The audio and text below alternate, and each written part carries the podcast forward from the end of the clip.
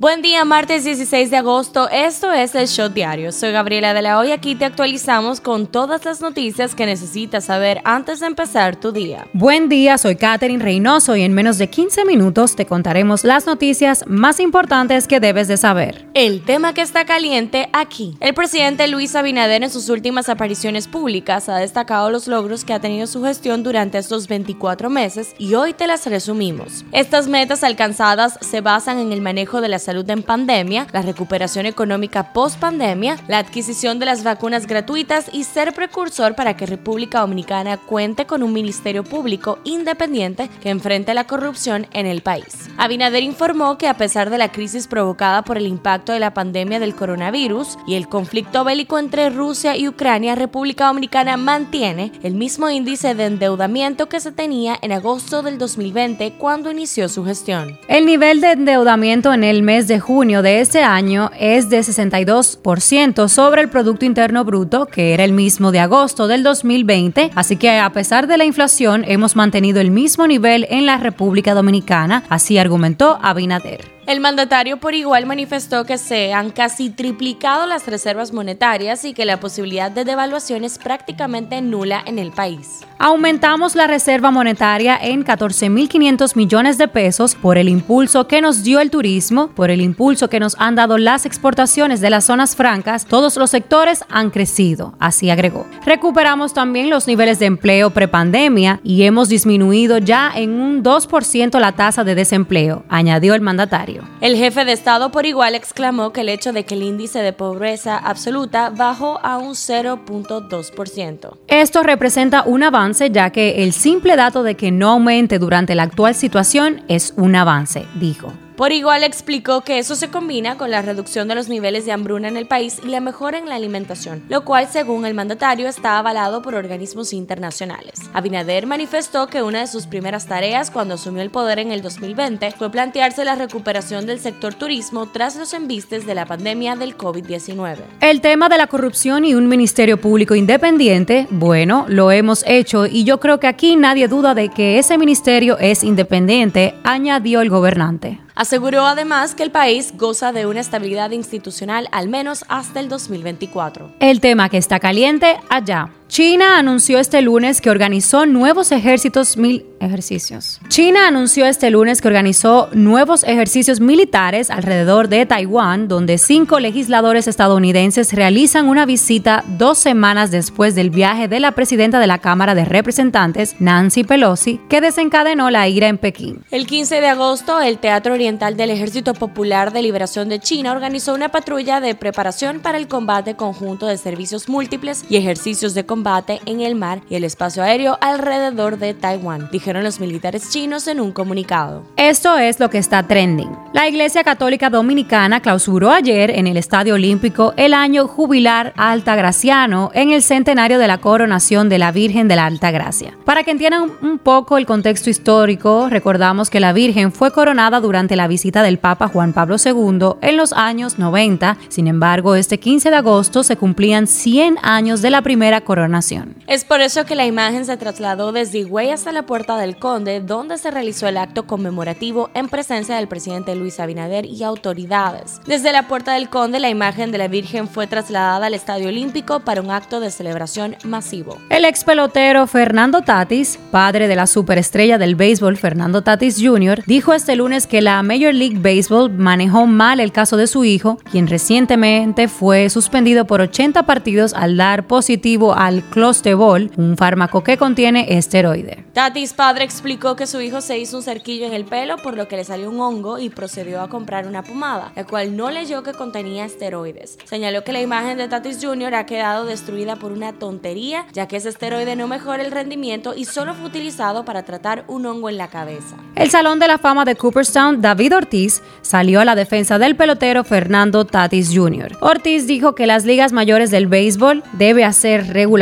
antes de disponer de la suspensión de un jugador como Fernando Tatis Jr., ya que es comprensible que el jugador haya utilizado Clostebol para tratar un hongo que le salió en el cuello. Tras tres años sin lanzar un disco, Romeo Santos está de vuelta con Fórmula Volumen 3, el cual saldrá a la luz este primero de septiembre, día del cumpleaños de su primogénito Alex. A ritmo de merengue, bachata y música urbana, y con la bandera tricolor ondeando, la comunidad dominicana en Nueva York, Estados Unidos, participó este domingo de la Gran Parada Dominicana. El escritor británico Salman Rushdie comenzó la recuperación, dijo su agente el domingo dos días después de ser apuñalado en un acto literario en el estado de Nueva York. Las autoridades aplazaron el conocimiento de medida de coerción en contra de Sara Rodríguez, acusada de ser la cabecilla de una red que estafó a más de 50 personas con un falso modelo de inversión que prometía multiplicar lo aportado a través del mercado de las criptomonedas. Rodríguez, de 31 años, fue arrestada el pasado viernes en Santiago y de quienes los fiscales la señalan de haber utilizado estrategias engañosas para captar clientes que posteriormente convencía para realizar depósitos bancarios en moneda local y en dólares, efectuándose una estafa que supera los 50 millones de pesos. En los eventos de la República Dominicana, este lunes comienza el periodo de más calor en la República Dominicana y el mismo se extenderá por 61 días hasta el próximo 15 de octubre, debido al avance del verano en el hemisferio norte que ha afectado con temperaturas calientes muchos países, entre ellos la región del Caribe. Desde mediados del mes de abril comenzó a sentirse el incremento del calor, tornándose fuerte a mitad de junio con el inicio del verano.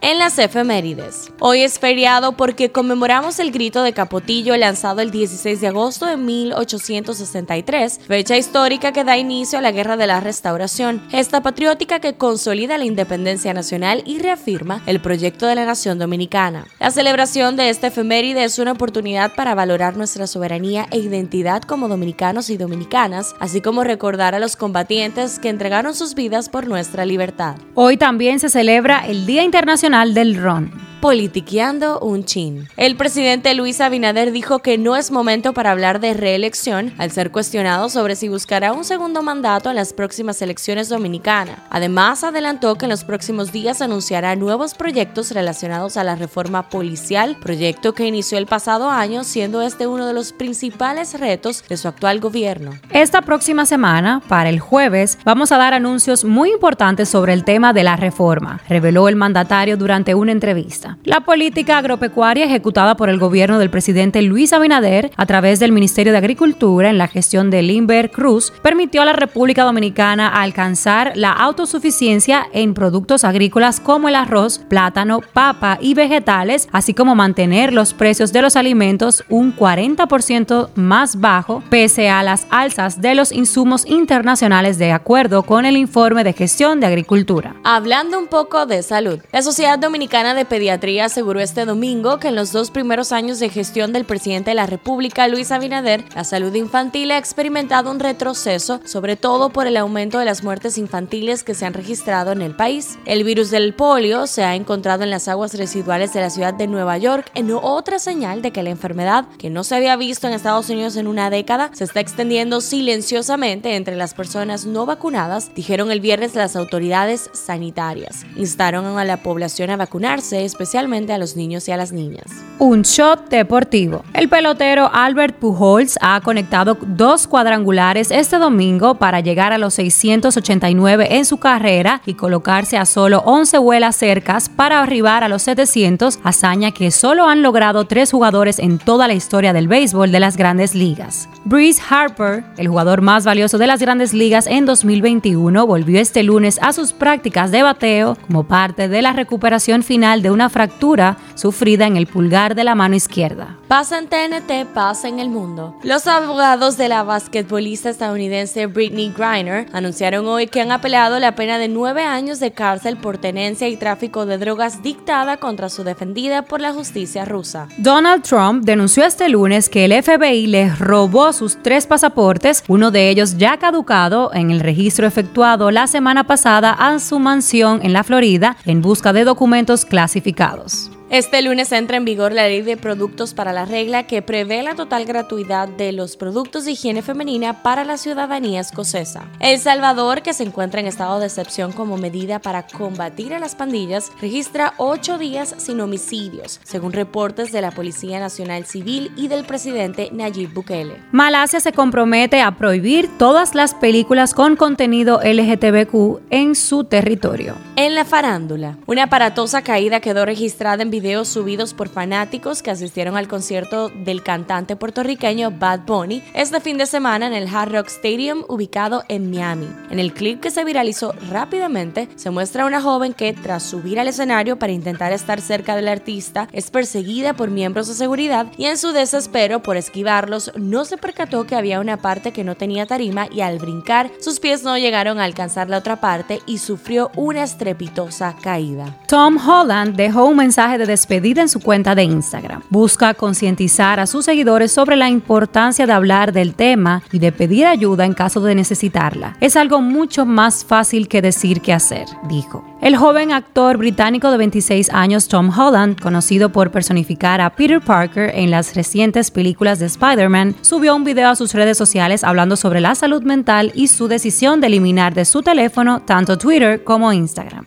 Estreno del día. Johnny Depp está listo para dirigir una película por primera vez en 25 años. El actor regresará detrás de la cámara para Modigliani, un drama biográfico sobre el artista italiano Amadeo Modigliani. Al Pacino será uno de los productores de la película. Y como hoy es feriado y de lo más seguro estás descansando en tu casa, te pasamos esta lista del ranking de Netflix de esta semana. Películas: Purple Hearts, Dreamcatcher y Carter. En las series Pasión de Gavilanes, The Sandman y Extraordinary Attorney Woo. Cifra del día, 87.29. El precio del petróleo intermedio de Texas abrió este lunes con una caída del 5.21% y se situó en 87.29 dólares el barril debido a las preocupaciones sobre la demanda en China y el mayor importador del crudo del mundo. Este shot llega a ustedes gracias a Harina Mazorca. Esto ha sido todo por el día de hoy. Les deseamos un buen día feriado, que puedan descansar y recuerden seguirnos en nuestras redes arroba el punto shot para más actualizaciones durante el día. Nos vemos cuando nos escuchemos.